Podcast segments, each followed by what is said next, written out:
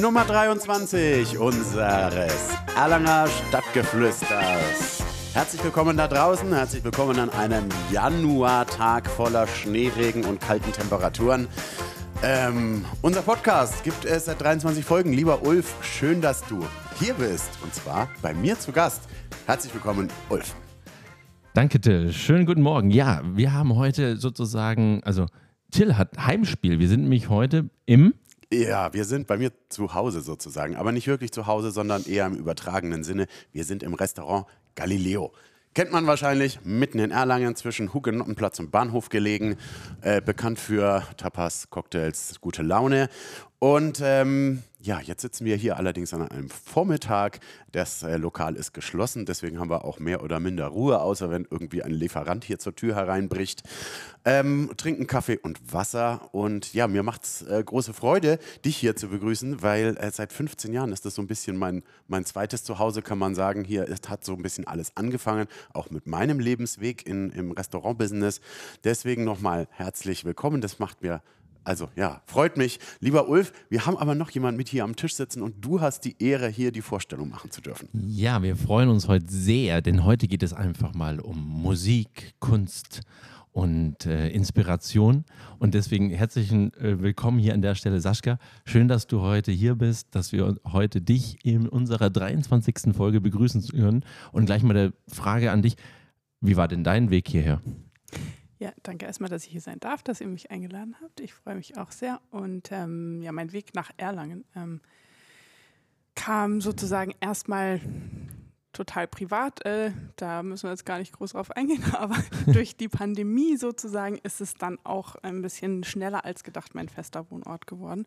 Vorher war das München lange Zeit und ähm, ja, da ich eben freiberufliche Musikerin bin, ähm, hat Corona mich ein bisschen dazu gezwungen, umzudenken oder mal weiterzudenken.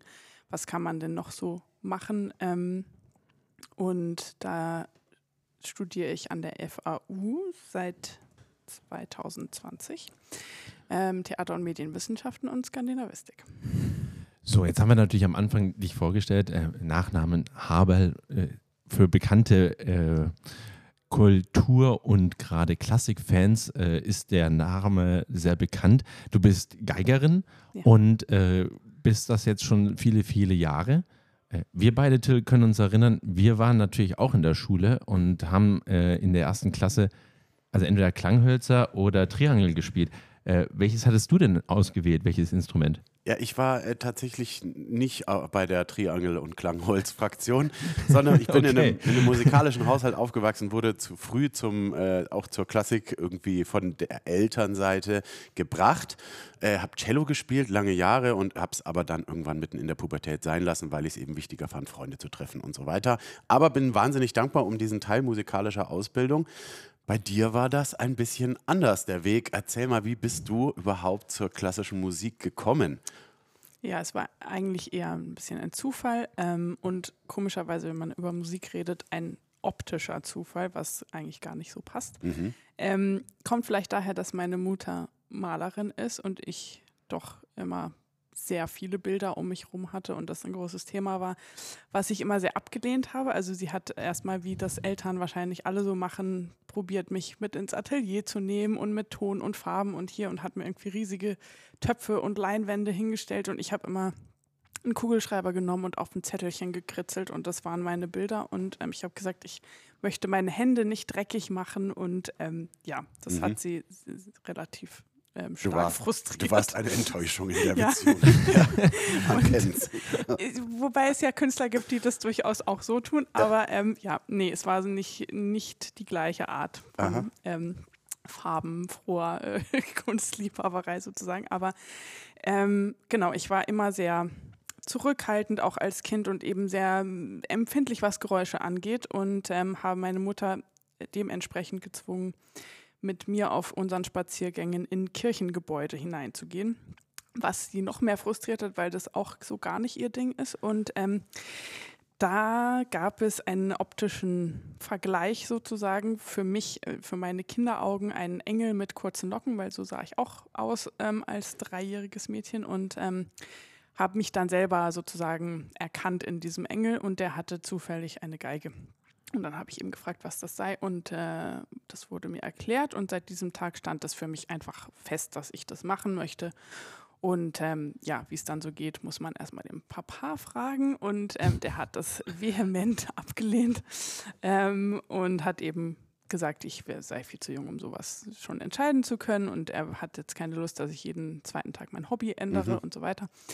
Es hat aber ein Jahr lang ge gehalten, diese Bettelei nach dem Unterricht. Und schlussendlich wurde dem dann nachgegeben und nach langem Hin und Her strenge Lehrer gesucht, die mir das vielleicht dann austreiben, die Lust und so. Ähm, hat alles nichts genützt und es blieb dabei und ja, wurde dann mein Beruf. So, jetzt haben wir ja gerade von der Grundschule gesprochen. Ich, Ja. ich gehe mal davon aus, das war äh, wahrscheinlich schon vor der Grundschule, diese, diese Erfahrung mit der Kirche. Wobei an der Stelle erwähnt, deine Mutter müsste sich ja eigentlich auch ein bisschen wohlgefühlt haben, weil es gibt ja auch viele Malereien in, in Kirchen. Aber dein Ding war definitiv die Malerei, die dann dir ein, eine Inspiration gab, Ja. eben darüber zu sprechen oder beziehungsweise deinen Vater dann, dann ein Jahr lang zu bitten, äh, Geigenunterricht zu nehmen. Mhm. Ähm, wie ging es denn dann weiter? Also du hast es geschafft, du hast deinen Vater überzeugt und äh, da bin ich mir jetzt echt gespannt, was er dann da vorgehabt hat, wie er dich denn zum Geigenunterricht gebracht hat. Also er hat äh, eben versucht, jemanden zu finden, der mir das so madig macht, dass ich schnell wieder Oh Gott. aufhöre, weil natürlich auch diese Angst war, die ja berechtigt ist von Eltern. Geige ist nicht das ideale Instrument zum Anfang, weil das einfach wirklich schrecklich klingt am Anfang.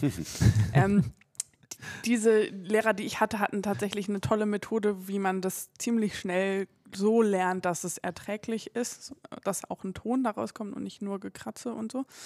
Ähm, ja, aber ähm, es hat einfach nicht genützt. Es war sehr schnell meine Leidenschaft. Ich habe es geliebt und ähm, hab, mochte sogar das Üben zu einem gewissen Grad, was man als Kind so fängt man ja mal mit seinen 10, 15 Minuten an und so. Das fand ich aber nie schlimm. Und ja, so ging es dann sehr schnell in die Profi-Richtung, was man in dem Berufsfeld auch einfach schnell entscheiden muss, weil ja, also für Geige tatsächlich ist bei anderen Instrumenten teilweise anders, aber bei Geige sollte man sich schon so um die 10 rum entschieden haben, ob man das profimäßig macht, weil man einfach sehr, sehr viel üben muss, um dahin zu kommen. Hm. Das, das heißt also mit, mit drei, vier Jahren begonnen äh, Mhm. und dann sechs Jahre lang üben, üben, üben, verschiedene Lehrer vielleicht auch besucht. Ja. Und ähm, wie hast du es geschafft?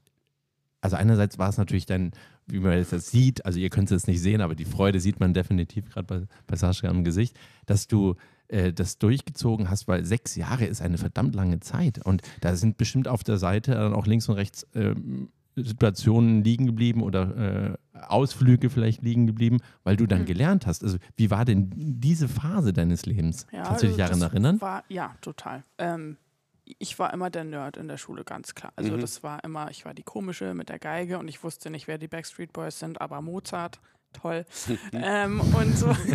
Aber ich habe das irgendwie immer für mich verteidigt, sonst hätte ich es, glaube ich, auch nicht durchgehalten. Ich glaube, dass das in der Pubertät tatsächlich ein großer Schnittpunkt ist. Entweder hast du die Leidenschaft dafür und verteidigst es dann oder eben nicht. Ähm, und bei mir war es so und mir war das egal, bis ich dann ähm, mit zwölf tatsächlich als sozusagen Jungstudentin ähm, an die Hochschule aufgenommen wurde in Berlin. Und da waren dann plötzlich, die waren zwar alle 18 und aufwärts natürlich, aber die haben alle das gleiche komische Zeug wie ich gemacht. Und da habe ich mich dann so, das war wirklich so ein Aufatmen Ich für bin mich. nicht alleine Ja, auf dem genau. Planeten. Ja, ich glaube, du bist da, aber dennoch, wenn auch nicht alleine, sehr besonders, denn du hast mit so, so jungen Jahren schon deine Leidenschaft gefunden und die auch konsequent durchgezogen. Ich glaube, heutzutage ist es ja wahnsinnig schwierig, als junger Mensch überhaupt eine Leidenschaft zu finden in dieser unfassbaren Vielzahl an Möglichkeiten. Ähm, und ich denke, du hast ähm, der, der Vergleich mit Leistungssport, äh, auch da ist es ja, in jungen Jahren muss man Vollgas geben, um überhaupt dann in dem Bereich von ja, einer gewissen Elite in dem Fach reinzukommen. Was bedeutet das denn sozusagen als, als Profi-Geigerin? Äh, du hast den Namen gemacht. Auf welchen Bühnen findet man denn Sascha Haberl? Wo darf man dir applaudieren? Ähm, also vor und nach Corona hauptsächlich ähm, in München, in der Isar Philharmonie, ähm, im Cuvier Theater, im Herkulessaal. Ähm, auch spiele ich öfter mal ähm, projektweise bei den Bamberger Symphonikern, also hier in der Nähe. Mhm. Ähm, genau, das waren so die letzten Bühnen oder auch ähm, mal Solokonzerte in Berlin im Konzerthaus. Ähm, also eigentlich, sagen wir mal, hauptsächlich national. Ähm, das letzte internationale, was ich gemacht habe, war tatsächlich eine Asientournee mit den Münchner Philharmonikern. Das war auch sehr spannend. Da waren Mhm. wir in Japan, China und Korea. Und ähm, genau, sowas kommt dann auch mal dazwischen dazu. Toll, das klingt spannend. Äh, Ulf, ich weiß nicht, wie es bei dir ausschaut. Wie oft bist du in klassischen Konzerten? Also während äh, Sascha das gerade so erzählt, ist mir vor allem jetzt nochmal zu Asien eingefallen, dass die klassische Musik in Asien, äh, glaube ich, nochmal einen anderen Stellenwert hat als bei uns Ja, jetzt in definitiv. Europa. Ähm, da würde ich gerne erst nochmal drauf eingehen. Wie, wie, wenn du das vergleichen kannst, ähm, erstmal die, die, wahrscheinlich die Größe der Seele ist eine Sache, aber da geht es eigentlich mehr nicht darum, wie groß der Saal ist, sondern die Akustik ist. Ja. Äh, wie, wie siehst du da den Vergleich zwischen der, dem Publikum in Asien und den, dem Publikum hier in Europa? Ähm, ja, also Asien hat einfach diese Kultur, die Europa ja geschöpft hat, sozusagen, also im Sinne der klassischen Musik jetzt zumindest, übernommen und verehrt diese aber ganz anders, als wir das hier tun, mittlerweile zumindest. Früher war es sicherlich hier auch anders, aber ähm, ja, es ist eigentlich sehr schade zu sehen, dass dort so eine wahnsinnige Faszination immer noch ähm, stattfindet. Und auch die, ich glaube, ein großer Unterschied ähm, ist die Ausbildung in der Jugend. Also das ist ein sehr, sehr wichtiges Thema in der Schule, auch von Privathaushalten sozusagen. Die Kinder spielen alle Instrumente Mhm. oder machen natürlich eine Sportart sehr intensiv oder wie auch immer, aber das ist dort einfach gang und gäbe, dass das Kind ähm, sich etwas aussucht und das dann auch sehr intensiv betreibt, egal ob es dann später der Beruf wird. Mhm. Aber ähm, und ich glaube, dass das hier einfach sehr verloren gegangen ist, die Kinder ranzuführen. Das muss ja nicht jetzt der absolute Drill sein, aber die Kinder ranzuführen an ähm, sowas wie Musik. Mhm. Auch in den Schulen. Das ist leider nicht mehr so das große Thema. Und, und wenn du dann mit dem Orchester äh, durch Asien gereist bist, äh, waren das jetzt überwiegend Konzerte in großen Städten oder gab es auch, ähm, ja gut, in China ist das ein bisschen schwierig, aber, aber gab es auch vielleicht in Japan auch kleinere Städte und äh, aber besondere Konzertsäle, die, äh, die du da Mhm. Also jetzt äh, in der spielen durftest, ja? Nee, auf dieser Tour tatsächlich nicht, weil das sind die Münchner Philharmoniker, das ist ein großes, berühmtes Okay, ja. Symphonieorchester. da- Die werden so gebucht, dass sie in die großen Säle gehen. Mhm. Wir waren in tatsächlich lustigerweise in Wuhan und und also es war 2019, 19? ja. ähm, und Okay. ähm, wir waren äh, in, in Tokio und in Seoul und so. Aber was tatsächlich ganz lustig war in China, ähm, war das ein bisschen anders. Da war das Publikum, ist zwar auch, das ist rappelvoll immer, aber es wird so ein bisschen wie ein Kino behandelt, ein klassisches Konzert. Also die Leute haben Popcorn dabei, die quatschen auch während dem Konzert, Okay. ähm, wuseln rum, bewegen sich so. Also es ist dafür hier wiederum dann sehr ungewohnt. Ähm, und auch das Backstage, äh, der Bereich fürs Orchester ist interessant, weil, mit, also wenn du in einem so renommierten Orchester spielst, hast du normalerweise sehr schöne Backstage-Bereiche. Zum Isar, ähm, die Elbphilharmonie zum Beispiel hat ein, also da ist von der Toilette bis zum Einspielraum, das ist alles so spektakulär, ist der Wahnsinn. Mhm. Ähm, und in China wollten wir dann, du hast ja als Orchestermusikerin vor allem dann deine High Heels an und lange schwarze Kleider und wie auch immer, also es ist relativ umständlich. Ähm, und dann wollten wir nochmal äh, das äh, stille Örtchen besuchen vor, dem, vor der Bühne. Und ähm, dann waren wir alle relativ schockiert, weil wir da Plumpsklos vorgefunden haben. Und jetzt gehen wir auf ein Plumpsklo mit High Heels und einem langen Kleid. Das ist, äh, ja. Aber es ist dort einfach immer noch so. ja. Das war auf jeden Fall spannend. Das ist, sehr, ist tatsächlich sehr spannend. Ulf, du bist dieser Frage sehr geschickt ausgewichen, wann du denn das letzte Mal ein klassisches Konzert aus besucht hast. Ja, ähm, ehrlich gesagt, glaube ich, war das eher ähm, ähm, Freilicht. Also sprich, ähm, im Louis-Parteien in, in Nürnberg. Okay, diese- können wir zählen lassen. Das Können wir kann man zählen lassen. Ja, Das- ist auch ein schöner Einstieg. Genau. Und ich glaube, da ist auch ein bisschen eher die Popcorn-Atmosphäre als eben Nicht unbedingt, das stimmt nicht. Also ich war vor fünf, sechs, sieben Jahren das letzte Mal da. hier. Und Eben. Ja, aber, aber, aber, aber da war es noch so, du hast natürlich dein Picknick mitbekommen, jeder kennt das, das sind Zehntausende von Menschen, aber wenn dann gespielt wird, war absolute Ruhe. Da wurde auch, wenn irgendjemand meinte, jetzt da rumzumachen oder ein Handy klingelte oder so, der, der wurde ja fast des Parks, ent, äh, wie heißt es so schön, verwiesen, ja. Ähm, Ja, ja, aber aber darauf hat wollte sich ich- das wohl geändert, oder? Darauf, oder? darauf wollte ich ja hinaus. ähm, ich glaube, Luitpoldhain, äh, diese, wer es nicht kennt, das ist ein o- großes Open Air, im Prinzip eine Art Festival äh, mit verschiedensten Künstlern auf der Bühne. Eintritt ist frei, Massen von Menschen pilgern dahin, setzen sich auf die Wiese, nehmen was zu essen, zu trinken mit Lauschen der Musik. Zwischendurch darf sich man sich auch gedämpft unterhalten. Ist nochmal ein Unterschied zu einem wirklichen Konzertsaal.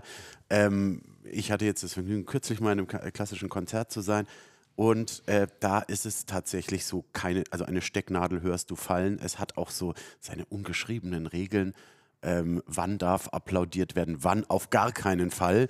Also es sind so zwischen zwei Sätzen ist Ja, es also das sich aber alles erst eingebürgert hat Richtig. über die Zeit.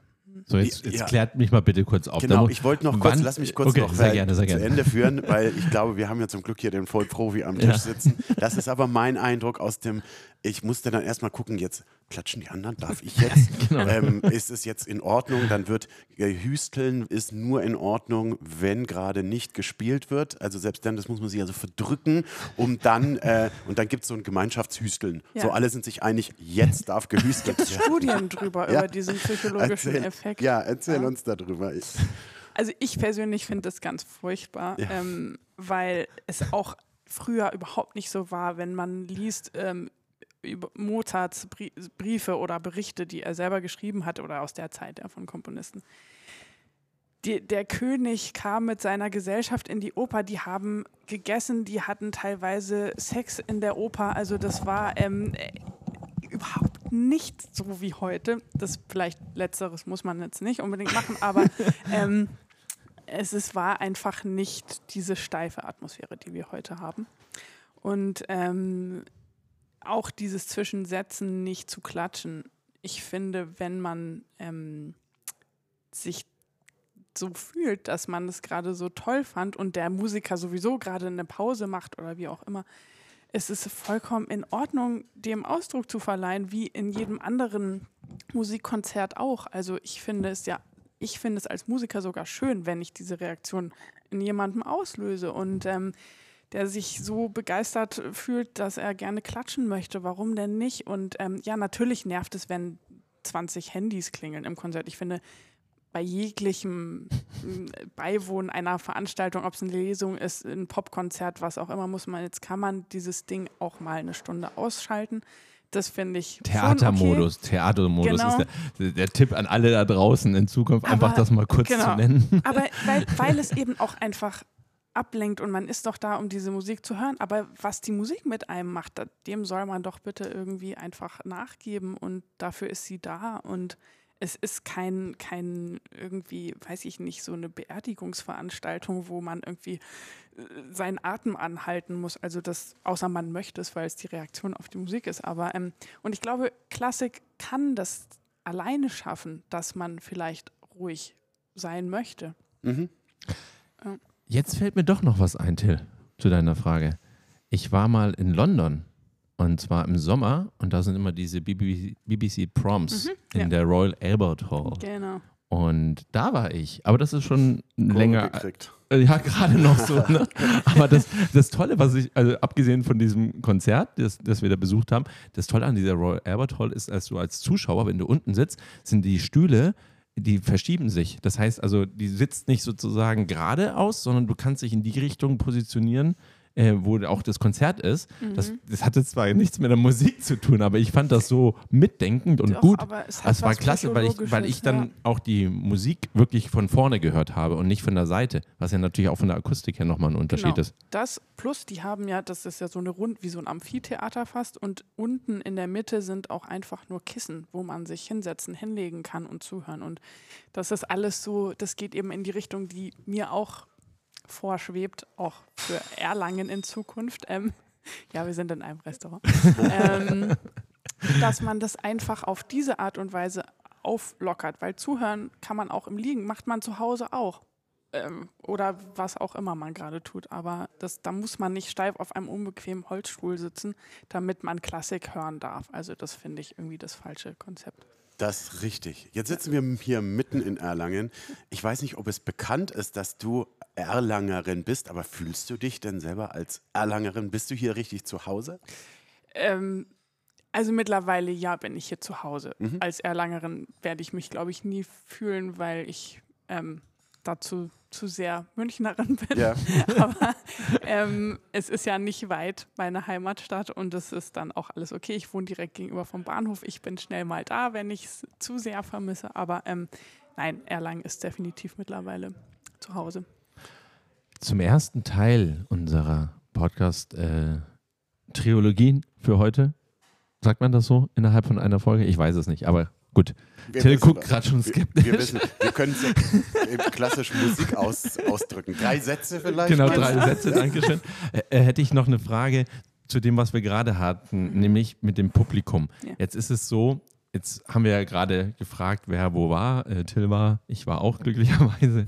ähm, jetzt war es damals so, dass das Publikum schon gemischt war. Also gerade der Innenbereich, den du gerade genannt hast, da waren äh, viele junge Leute, weil auch die Preise für die inneren Plätze oder beziehungsweise Stehplätze, mhm. Sitzplätze oder Liegeplätze sind günstiger als die, die anderen Plätze. Mhm. Äh, wie siehst du denn das Publikum? Also sprich, äh, den Nachwuchs eurer Zuhörer und natürlich auch den Nachwuchs äh, der, der Musiker?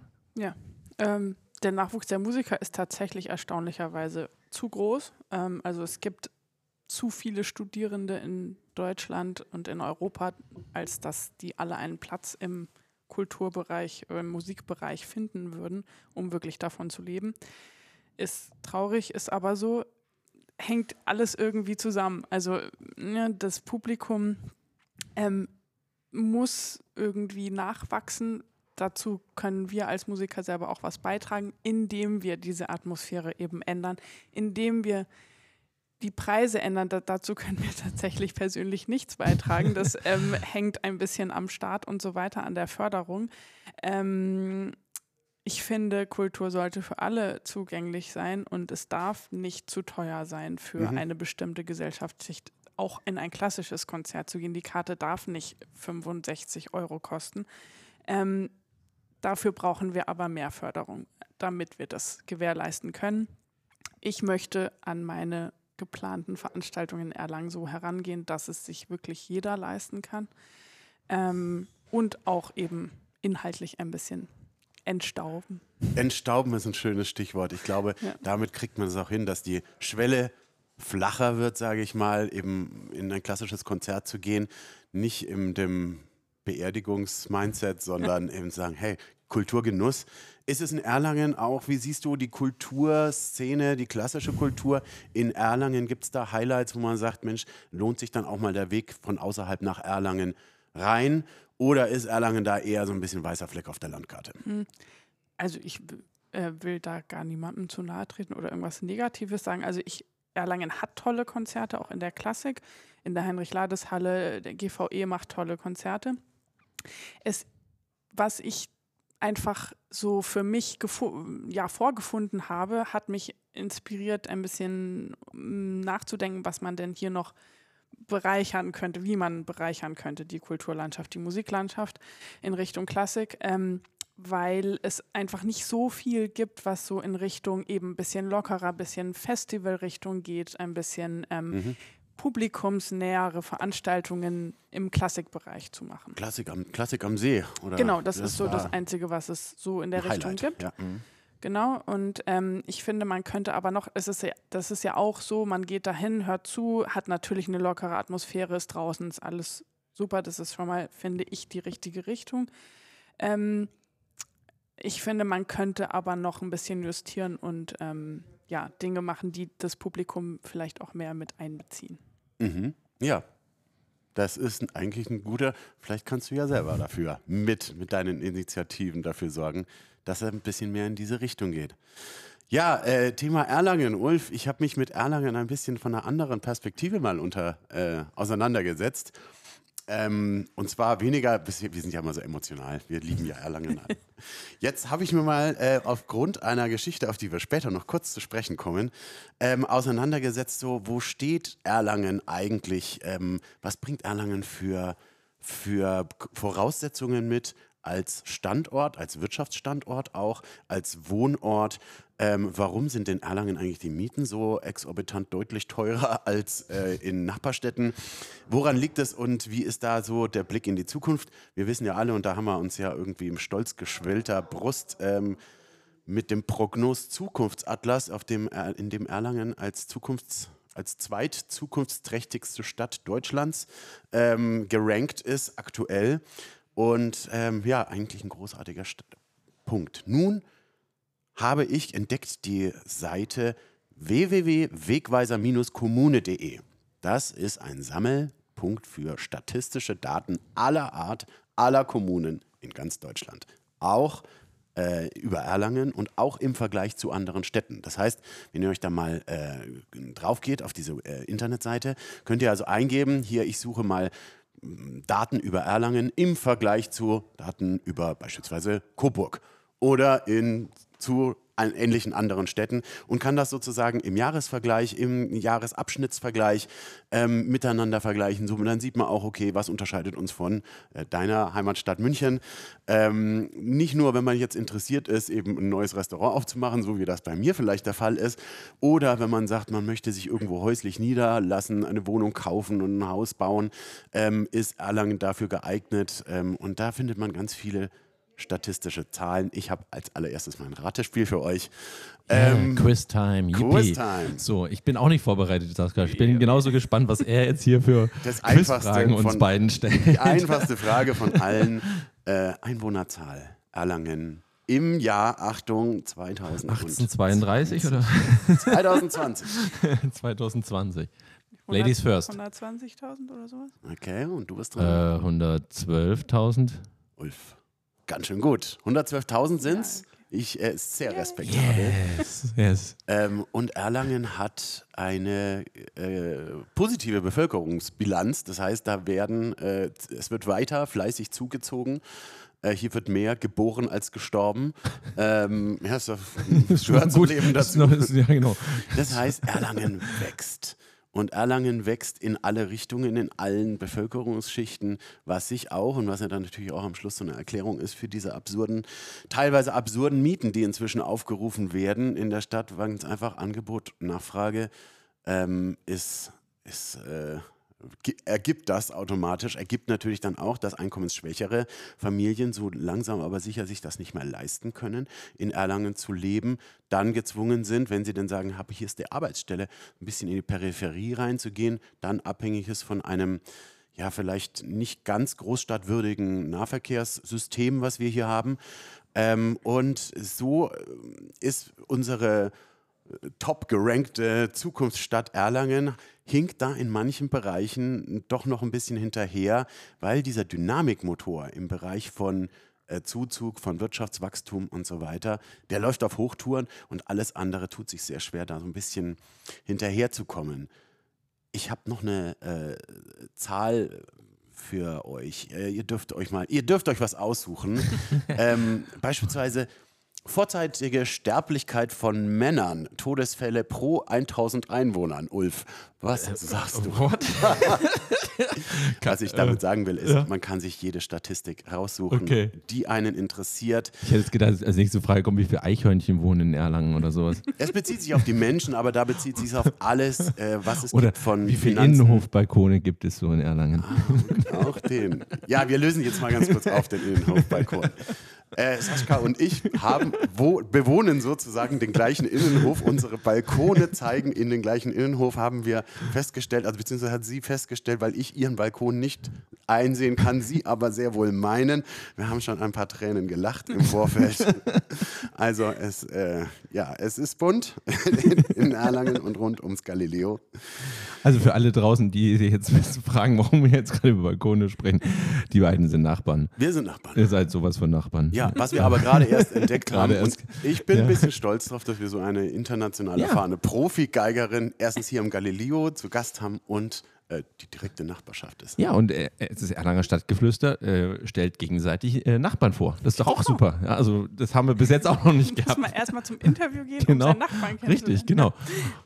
Saschka, hast du, abgesehen vom Innenhof des Galileo, noch äh, einen Lieblingsplatz in Erlangen? Das ist eine Rubrik, die wir gerne jeden unserer Gäste fragen. Wo hältst du dich in Erlangen ganz besonders gerne auf? Hast du Geheimtipps für uns, unsere Hörer oder für uns? Ich glaube nicht, dass es ein Geheimtipp ist, aber ich ähm, bewohne sehr gerne das Fensterbrett gegenüber der Enotheka mit einem Glas Wein. Oh ja, schöne Ecke. Im, im Sommer ver vermutlich lieber als im Winter. Aber Schiffstraße ist auch, auch ein großes Zuhause für uns. denke ich. Das ist Tills Lieblingsstraße in Erlangen, glaube ich. Ja, es ist auch, finde ich, die schönste Straße. Ja, äh, da haben wir auch äh, in der Vergangenheit schon mehrmals drüber gesprochen. Kann gerne noch erweitert werden. Ja. Also, ähm, das hatten wir auch, wenn wir gerade schon bei städtischen Themen sind, die Till hier gerade erwähnt, ähm, haben wir auch ähm, mit dem Oberbürgermeister äh, und mit dem Bürgermeister hier auch schon einen Talk gehabt und auch schon angebracht, dass man sich vielleicht da Gedanken machen kann, die, die Straße bis zum Martin-Luther-Platz äh, ein bisschen gemütlicher zu gestalten. Ähm, Ja. Sind anscheinend aber auch Pläne im Werk. Also, das heißt, äh, bestimmt nicht mehr in 23, aber äh, vielleicht tut sich da was, weil gerade diese Schiffstraßenviertel oder die anderen Gassen sind schon schöne Ecken. Ja. Und nicht nur wegen der Gastronomie. Aber Ulf, jetzt, äh, wir nähern uns wieder einem meiner absoluten Lieblingsthemen. Ähm, und zwar Verkehr. Da sind wir ja schon wieder in der Ja. Richtung. Aber Ja, ich will euch ja, noch ja, ganz kurz zu meinem äh, mo- heute Morgen äh, Erlebnis berichten. Die Stadt Erlangen hat eine neue Parking-App eingeführt. Also bisher war das äh, eine ähm, digitale Lösung, um Parkscheine zu, ähm, zu lösen auf dem Großparkplatz in Erlangen, an, am Theaterplatz, überall. Und das hat eigentlich ziemlich prima funktioniert. Jetzt gibt es seit dem 1. Januar eine neue Lösung, eine neue App. Diese App ist noch, naja, in dem, eigentlich funktioniert sie ganz gut, im Detail ein bisschen schwierig. Meine Erfahrungen äh, ist, wenn man mehr als ein Tagesticket löst, sondern beispielsweise ein Wochenticket auf dem Großparkplatz. Innerhalb dieser Woche allerdings mal zwischendurch beispielsweise am Theaterplatz parken möchte, dann hat man die Möglichkeit, entweder das Wochenticket zum Großparkplatz zu löschen oder aber eben schwarz zu parken auf dem Theaterplatz. Denn zwei Tickets innerhalb des gleichen Zeitraums innerhalb dieser App, das funktioniert leider nicht. Der Stadt ist das Ja, da kannst du doch rüberlaufen. Also jetzt mal wirklich. Das sind ja jetzt nicht, also dass du der nicht so flexibel bist, Till. Ja, jetzt stelle man sich vor, ähm, solche äh, Parktickets werden ja nicht nur von privaten Nutzern ähm, frequentiert, sondern auch von Firmen. Firmen haben üblicherweise oder häufiger auch mal mehr als ein Auto. Allerdings vielleicht nur ein Konto. Und zack, das nächste Problem. es ist nur möglich, ein Fahrzeug pro Kontoverknüpfung ähm, pa gleichzeitig parken zu lassen. Das heißt, also vielleicht ist es Absicht, vielleicht ist es auch einfach noch nicht ganz ausgereift. Auf jeden Fall, Ulf, ich, da, ich konnte, ich musste an dich denken, als du neulich so erzürnt warst über die Möglichkeiten von den E-Ladestationen am Großparkplatz. Es gibt jetzt noch zusätzlich ein neues Ärgernis. Ich hoffe und ich bitte darum, dass es so schnell wie möglich verbessert wird, denn das war ein eindeutiger Rückschritt in Sachen Digitalisierung. Denn was habe ich gemacht? Ich bin zum Parkscheinautomaten gelaufen. Übrigens, einen einzigen gibt es, wo man mit EC-Karte zahlen kann, sonst ist überall noch Bargeld angesagt. Ähm, dort dann mit einem Zettel, äh, den dann in die Windschutzscheibe, den muss ich jetzt für vier Wochen sorgfältig aufheben, in der Hoffnung, dass er mir nicht irgendwie im Auto mal durch den Fahrtwind verloren geht. Den dann reingelegt und ähm, dann, sonst habe ich nämlich keine, keine Quittung, die ich dann äh, gewerblich irgendwie einreichen kann. Kannst du an die Fensterscheibe tackern. Kann ich, kann, ja, Te- Tesafilm gibt es auch noch. Aber es ist ein Rückschritt, es ist nicht gut gemacht, äh, Oh. es, Es- besteht großer Verbesserungsbedarf. Und, und wir erwähnen die auch erst, wenn die besser geworden ist. Also du hast jetzt gerade keinen Namen genannt. Das fand Ich- ich, jetzt sehr fair von dir. Ich nenne keinen Namen, aber die alte App, das war Ja. ein Erlanger Unternehmen. Ja, Erlang genau. Sitz sesshaft in Rötelheim-Allee. Ähm, eigentlich äh, alle, Grund, alle Grund dafür für eine Stadtverwaltung, das zu fördern. Die sind inzwischen auch richtig groß global unterwegs mit ihrer App. Erlangen hat gesagt, nee, die wollen wir jetzt nicht, wir machen jetzt eine andere Lösung. Aber jeder, wie er meint, aber ja, ist ein bisschen zum Kopfschütteln. ähm, Ulf, was hast du uns noch mitgebracht? Gibt es noch Neuigkeiten aus der Stadt? Naja, mal abgesehen davon, dass äh, hier Erlangen gerade wahrscheinlich auch gestern Abend viel Handball geguckt hat, weil die Weltmeisterschaft gerade in Schweden und in Polen stattfindet. Und wir Erlanger mit zwei Spielern äh, vor Ort vertreten sind, einmal Christoph Steinert und äh, Tim Zechel, der jetzt zum erweiterten Kader gehört. Ja, also das ist definitiv gerade etwas, was äh, hier äh, in Erlangen mit Public Viewing sogar gezeigt wird, was man natürlich in der Phase der Nachwehen der Weltmeisterschaft im Fußball ähm, ja nicht hatte mit Public Viewing. Und äh, da war jetzt im Sportland die Tage immer wieder was äh, los. Ja, es waren viele, viele Leute haben das genutzt und äh, ich fand es ganz gut. Jetzt haben wir leider gestern verloren Ja. äh, gegen äh, starke Franzosen, muss man ehrlich zugeben. Aber nichtsdestotrotz, im ähm, Handball ist es ja so schön, da geht es dann weiter. Das heißt, es gibt ja noch Qualifikationsspiele und am Ende, wenn es gut läuft, jetzt spielen wir erstmal gegen Ägypten, können wir immer noch Fünfter werden. Irgendwas zwischen Platz, also wir haben das Viertelfinale erreicht. Genau. Jetzt wird irgendwie zwischen fünf, Platz 5 und 8 ausgespielt. In Stockholm. Ganz wichtig, weil da hat, ganz kurz, da haben sie in vielen Podcasts auch drüber gesprochen. Wo spielen wir denn jetzt ein? Also Ex-Handballer, die äh, sich da ausgetauscht hatten. Eine meinte, na, wir spielen jetzt in Stockholm, ah, Malmö, äh, äh, Danzig und am Ende, ja, es ist Stockholm. Und wo haben sie gespielt? In Danzig gestern. Ja, Hintergrund ist der, es gibt eine Co-Weltmeisterschaft. Polen und Schweden tragen das äh, gemeinsam aus, was eigentlich auch schön ist. Äh, ja, mit Beteiligung von unter anderem Christoph Steinert, der jetzt eigentlich mehr oder minder Stammspieler ist in der Nationalmannschaft und Big Announcement. Wir haben Christoph Steinert demnächst bei uns zu Gast im Podcast. Wir sind natürlich wahnsinnig gespannt, was er zu berichten hat von seinen Erlebnissen aus der Weltmeisterschaft, aus der Nationalmannschaft, als im, mit dem Bundesadler auf der Brust. Dürft ihr sehr, sehr gespannt sein. Zu guter Letzt, Jetzt mal die Frage an Sascha. Sascha, warst du denn eigentlich auch schon mal beim Handballspiel? Äh, tatsächlich nicht. Oh, Till. sie hatte aber eingangs gesagt, dass Ja. sie seit ihrem dritten Lebensjahr ihre hauptsächliche Zeit mit Üben für die Geige Ja, aber verbringt. also meine einzige Verbindung zum Handball ist tatsächlich, dass meine Mutter mal quasi Profi äh, war im Handball, im Tor, obwohl sie ungefähr 1,40 ist gefühlt. aber es hat ganz gut geklappt. Egal, äh, weiter. Anderes Thema, bitte. Aber gut, äh, dann äh, würde ich mal sagen, wir sagen dir mal Bescheid, wenn mal äh, Handball gerne. gespielt wird hier. Äh, gerne mit den beiden, die jetzt bei der Weltmeisterschaft auch mit dabei waren. Und dann sind wir gespannt, wie du gerade schon sagst, ähm, was uns Christoph dann erzählen wird. Ja, dann sind sind wir schon am Ende. Kommt rein zu unserer. Ulf schüttelt den Kopf, wir sind noch nicht zu Ende. Du hast noch ein Thema. Nee, natürlich haben Dann wir noch ein raus. Thema. Ich werde schon auf die Ab Das, also, du hast recht, wir haben ja vorhin gesagt, Satz 2 ist zu Ende. Ja. Hast du vollkommen richtig gesagt gerade, weil wir kommen jetzt nochmal zum gemütlichen dritten Satz. Ja? Denn, äh, ja, wie vorhin Sascha schon erwähnt hat, sie hat ja was vor. Und äh, bevor sie jetzt darauf eingeht, wäre jetzt noch ähm, ein kleiner, eine kleine Rückfrage. Jetzt gibt es ja das CEG hier in Erlangen, das musische Gymnasium.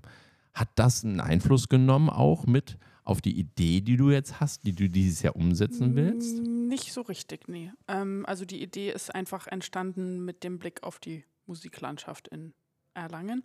Plus, dass es schon ein ganz, ganz, ganz langer Traum von mir ist, so etwas in der Richtung zu kreieren, ins Leben zu rufen. Ähm, aber natürlich mit, immer mit Blick auf die Jugend auch ein bisschen. Ähm, und da ist das CEG sicherlich eine Anlaufstelle auch für ähm, die, ja, Werbung ist jetzt blöd gesagt, aber vielleicht das Announcement der Veranstaltung. Genau, also ähm, worum es geht, ist ein Musikfestival, ein Klassikfestival, was aber auch im Laufe der Zeit ein bisschen andere Musikrichtungen mit einarbeiten wird. Ähm, und dieses Jahr findet es zum ersten Mal statt. Ähm, es heißt Revo Sonas, was ähm, Esperanto für Traumklänge ist, weil Esperanto ja die einzige andere Sprache außer der Musik hätte mal werden sollen, die international gesprochen wird. Ähm, genau, und im, am 6. Mai in der Orangerie ist das Eröffnungskonzert. Ähm, am 10. Juni ist ein großes Benefizkonzert im Redutensaal, wo ich mich freuen würde, wenn so viel wie möglich ähm, Publikum da wäre, weil der Erlös an das Frauenhaus in Erlangen gehen wird, komplett. Was auch durch Corona ja ein großes Thema ist, Mhm. Aufmerksamkeit wieder bekommen hat, Gott sei Dank. Ähm, und das dritte Konzert tatsächlich ist dann ähm, am 8. Juli im Steinbach-Bräu Outdoor Oh, mit quasi der jungen Generation der Biermöselblasen, wem das noch was sagt. Ähm, also ein bisschen legerer Borzen-Style eher so. mit den Nouvelle Cousins. Ähm, und genau, das erste Eröffnungskonzert im Mai ist eben, sagen wir mal, relativ klassisch, Kammermusik und so weiter, mit sehr renommierten Kollegen meinerseits. Und ähm, das zweite im Redutensaal ist ein toller, spaßiger, lustiger ähm, italienischer Opernabend, ähm, der auch für die Jungen Spaß machen soll, wird. Und ähm, ja, wie gesagt, Eintrittspreise werden sich sehr niedrig halten, damit eben jeder sich eine Karte leisten kann. Es gibt dann dort eine Spendenbox fürs Frauenhaus. Ähm, overall Thema, also ähm, auf der anderen Seite der Musik steht sozusagen ein bisschen die Unterstützung der Frauen, der auftretenden Künstlerinnen ähm, im Sinne von praktischer Sachen wie Kinderbetreuung während der Konzerte und Proben. Ähm, zeitgenössische Komponistinnen sollen vorgestellt werden. Dieses Jahr wird das Carolyn Shaw sein, eine US-amerikanische Komponistin, ähm, die den Pulitzer-Preis gewonnen hat, unter anderem und so weiter, dass man auch mal ein bisschen Aufmerksamkeit darauf lenkt, dass es einfach auch Frauen gibt, die ganz tolle Musik schreiben, mhm. was einfach noch sehr, sehr im Hintergrund steht in der Statistik gegenüber der Männer. Ähm, da gibt es auch Studien dazu, die sehr erschreckend sind in den Zahlen. Ähm, genau, und da kam auch die Idee eben mit dem Benefits zugunsten des Frauenhauses. Das hört sich äh, mehr als schön an. Wo findet man denn weitere Informationen äh, zu den kommenden genau. Konzerten? Also es gibt jetzt seit ein paar Tagen einen Instagram-Account unter dem Namen Revosonas oder auch Equality in Music findet man das ganz schnell. Ähm, es wird in den nächsten Wochen die Website gelauncht mit dann auch Links zu Tickets und so weiter.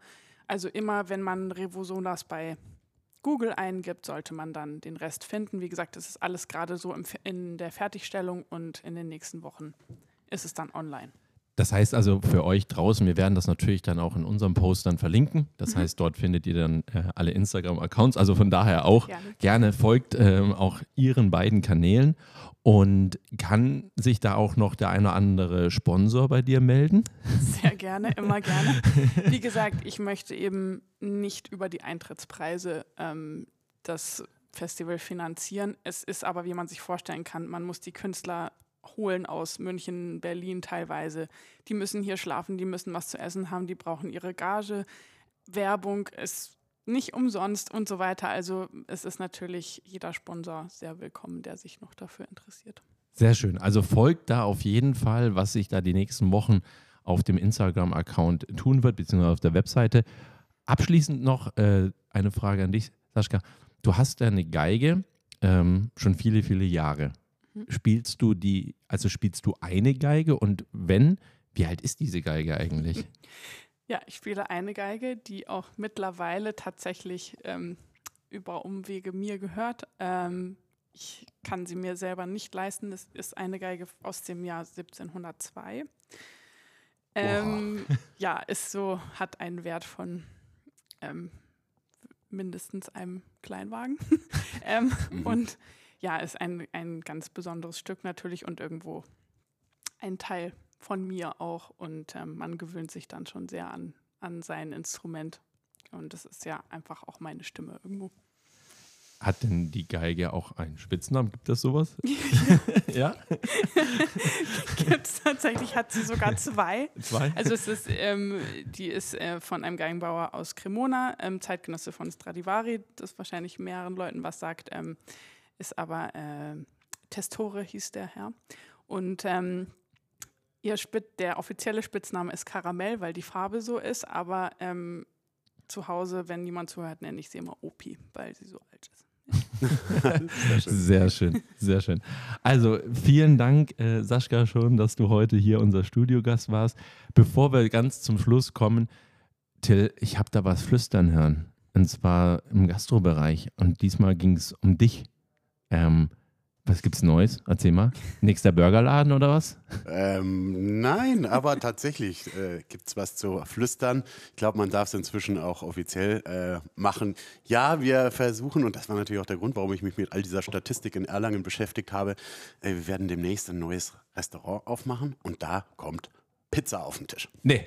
Jetzt echt Pizza? Ja, jetzt sollte man meinen, Pizza gibt es schon genug und gibt es schon seit langer Zeit, ist nicht neu erfunden. Besondere Art von Pizza, äh, und zwar neapolitanische Pizza. Die wird bei äh, extrem hohen Temperaturen sehr kurz ähm, gebacken äh, bis 420 Grad. Daraus entsteht dann ähm, also eine Art Leopardenmuster auf dem Teig außen herum, also auf dem Rand sieht man mhm. so ein mhm. bisschen schwarz, leicht schwarz gesprenkelt. Ähm, das ist also das Qualitätsmerkmal dieses ganz besonderen Teiges, denn der Teig ruht 48 Stunden, also geht 48 Stunden und ist tatsächlich nach, beim Pizzaessen ist ja oft so, dass du danach so ein schwere, so ein Völlegefühl hast. Du bist einfach, das ist einfach ein Riesenhaufen Kohlenhydrate, den du da im Magen hast. Bei Napoleon napolitanischer Pizza, bei dieser besonderen Art von Teig, ist eben die Hefe komplett bis zum Ende gegangen und es ist eigentlich ein bekömmlicher Teig, also sehr leicht, sehr knusprig und äh, sehr dünn ausgerollt, belegt mit hochwertigen Zutaten. Also ist so ein bisschen das Prinzip eines ja, man hat Burger, kannte man früher von McDonald's und Burger King.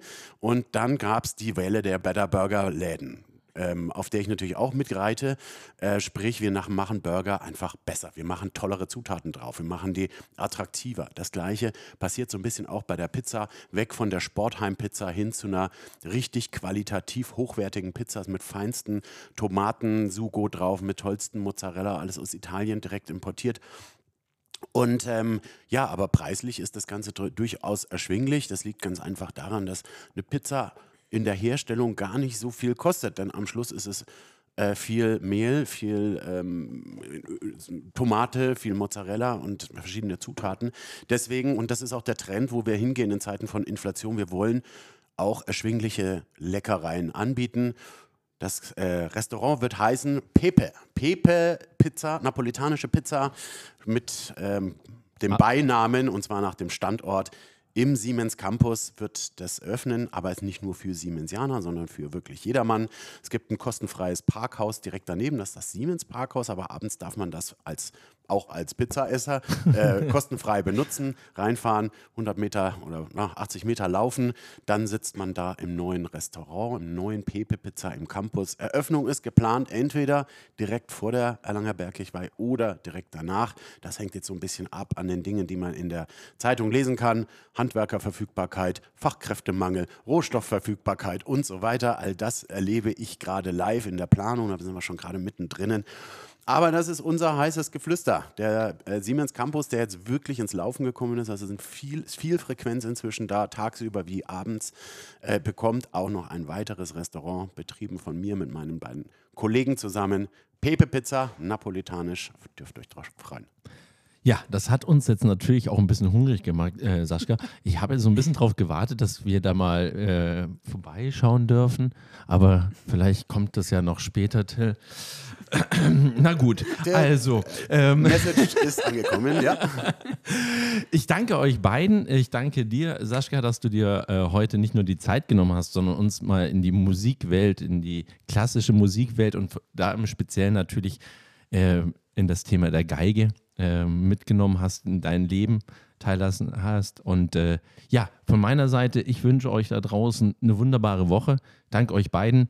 Gebe jetzt natürlich das Wort noch weiter. Denkt dran, der Tausendste ist immer noch äh, auf Instagram. Und darüber habe ich nachgedacht. Was? Vielleicht ist das gar nicht so toll, dass wir den tausendsten Instagram-Follower einladen wollen. Denn viele Leute haben ein Problem mit diesem, ich höre meine Stimme nicht gerne oder ich möchte mich nicht in der Öffentlichkeit präsentieren. Vielleicht ja. ist es ein Bremser. Vielleicht sollten wir, sollten wir was anderes aufrufen für den tausendsten, wie zum Beispiel einen riesen Pizza-Gutschein oder ja, sowas. Einfach ja, das, was jeder mag. Ja, das stimmt schon. Aber jetzt haben wir es jetzt schon so oft gesagt. Du hast ja vollkommen recht. Aber ihr, ihr könnt euch trauen, weil das Schöne ist ja beim Podcast, ihr hört uns zwar draußen, aber wir müssen nicht vor einer Kamera besonders hübsch ausschauen. Also heute haben wir sowieso. Heute, für heute äh, also, haben wir uns für das heute, Also heute sieht alles wunderbar aus, ja. Aber äh, das, diese Hürde, von der du gerade sprichst, das geht schon. Und wir hatten ja auch einen anderen Studiogast, der sich ein bisschen Gedanken vorher hatte, äh, vorher hat gemacht und äh, hat das dann auch wunderbar geklappt. Also von meiner Seite hier auf jeden Fall vielen Dank an euch beide. Hat mir viel Freude gemacht. Nummer 23, 23.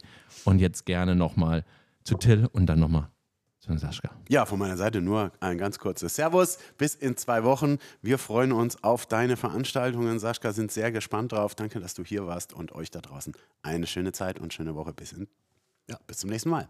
Danke, dass ich hier sein durfte und ein bisschen erzählen durfte. Und ja, ich wünsche euch ganz viel Spaß bei der nächsten Folge. Vielen Dank. Macht's gut da draußen. Ciao.